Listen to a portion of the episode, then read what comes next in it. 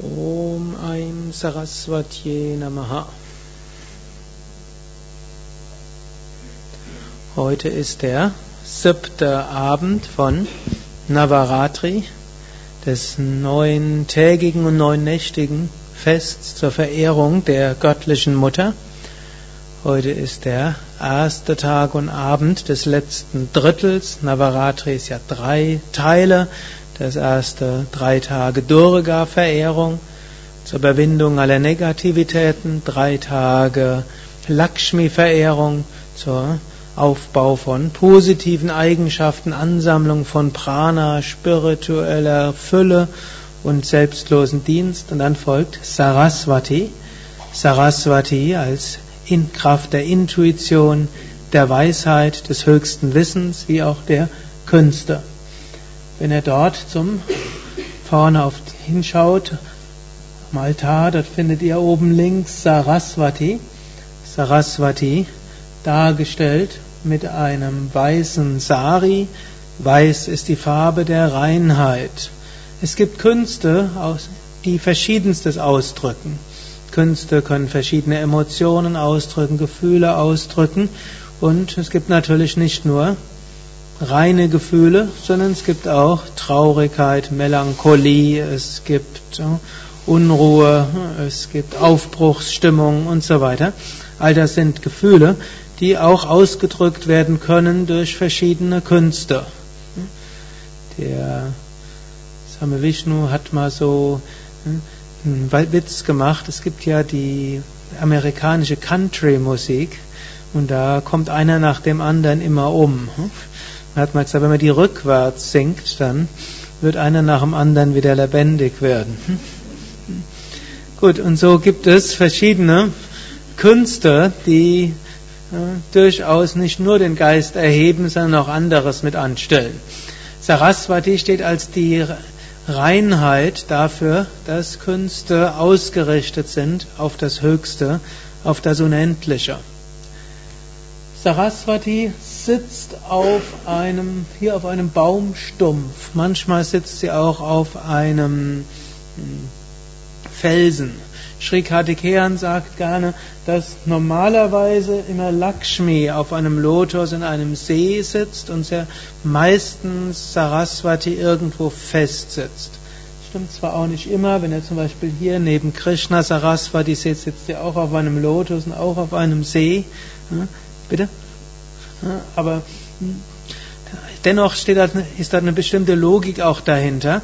Lakshmi ist so durchaus Ansammeln von positiven Eigenschaften und spirituellem Reichtum und Prana und so weiter. Aber all das auf dieser Ebene ist mal mehr und auch mal weniger. So wie es Ebbe und Flut gibt und hoch und runter. Wenn das der höhere Aspekt von Saraswati ist Weisheit und die Weisheit ist beständig. Allerdings der niedere Aspekt, wenn man so sagen will, Saraswati, verschiedenste Künste, auch hier ist wieder unbeständig. Viele Künstler haben ja auch durchaus ein unbeständiges Gemüt. Gerade vor kurzem hatte ich meine Hörsendung gehört. Dort äh, wurde irgendwo hm, irgendeiner vom, hat vom Hirnmäßigen und Evolutionsmäßigen versucht, warum es bis heute noch verschiedene psychische Störungen gibt. Und zum einen, äh, eigentlich würde man sagen, zum Beispiel Schizophrenie wäre doch eigentlich etwas, was die Evolution längst hätte eliminieren müssen, noch dazu, wo es irgendwo vererblich ist. Man hat aber festgestellt, dass das Gen, das mit zur Schizophrenie beiträgt, auch kreativer macht. Und ein Genie ist entweder verrückt oder hyperkreativ und sehr oft beides. Ne? Gut, und auf dieser Ebene ist Saraswati auch auf einem See und dort, wo es auch Höhen und Tiefen gibt und so.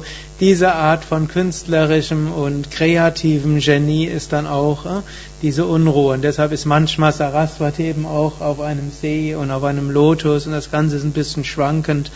Und manche unter euch, die vielleicht sehr kreativ sind und vielleicht auf ihre Weise genial wissen das, dass man dort sehr leicht in die eine oder andere Richtung kippen kann.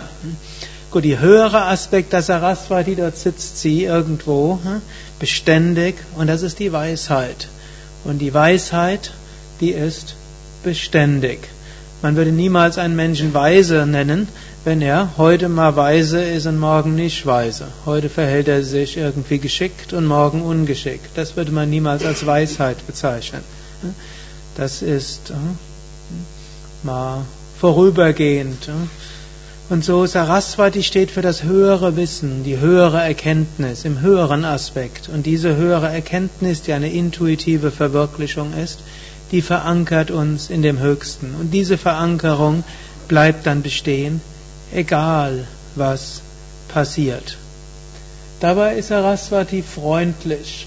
Sie lächelt. Ist auch ein Kennzeichen von Weisheit und Erkenntnis, reine, bedingungslose Liebe. Was auch immer sonst geschieht, ist es reine, bedingungslose Liebe.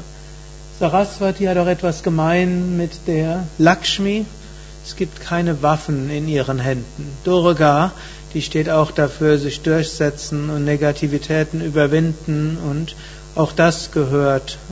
Zu bestimmten Aspekten des Lebens dazu und zu bestimmten Aspekten des spirituellen Sadhanas. Wenn wir Kontakt haben zur höchsten Erkenntnis, ist der Kampf vorbei. Es gibt nichts mehr zu überwinden, nichts mehr zu bekämpfen, nichts mehr, woran wir arbeiten müssen. Wir können in Ruhe lächeln, die höchste Erkenntnis erfahren, Liebe ausstrahlen und äh, aus dieser höchsten Erkenntnis heraus anderen weitergeben und anderen helfen und dienen.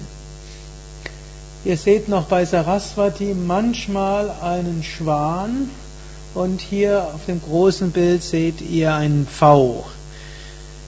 Der Pfau steht in Indien für Schönheit. Im, oft in westlicher Mythologie steht er oft für Eitelkeit.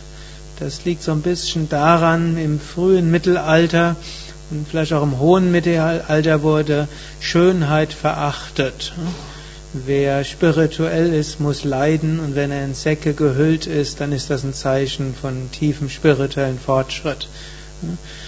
Auch das Christentum hat irgendwann davon Abstand genommen und letztlich in der Gotik wunderschöne Kirchen geschaffen und auch dann wunderschöne Künste und Kirchengesänge gemacht. Aber es gab eine Phase, da durfte in Kirchen keine Musik gespielt werden, weil Schönheit einem ablenkt vom Eigentlichen.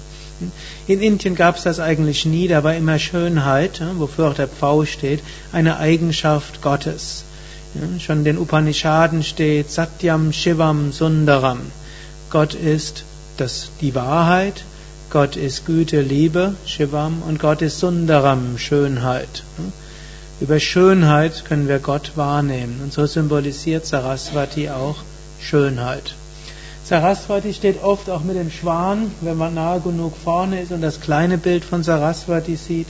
Oder wer das Kirtanheft hier hat, der sieht dort einen Schwan.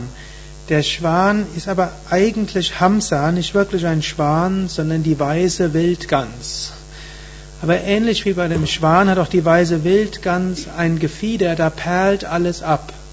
Ich weiß nicht, ob er mal im Bad Meinberger Seepark war, da gibt es ja so einen Kurpark und da gibt es ein Schwanenpaar. Und wenn man dort nah hinkommt, das Gefieder ist absolut sauber, rein.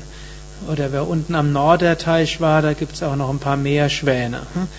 Und wenn die den Kopf ins Wasser nehmen, den Kopf wieder hochheben, das Gefieder ist sofort trocken. Es perlt sofort alles ab. Und so steht das auch für einen Aspiranten, der in Erkenntnis verwurzelt ist. Wir wissen, ich bin da so ein sterbliches Selbst. Und wenn wir uns in den, ja, wie in den Teich des Lebens hinein begeben, haftet nichts an. So wie wir meditieren, perlt das alles ab. Wir sind wieder unendlich. Und die weiße Wildgans in Indien ist ja auch ein Wandervogel, mindestens soweit ich das gelesen habe.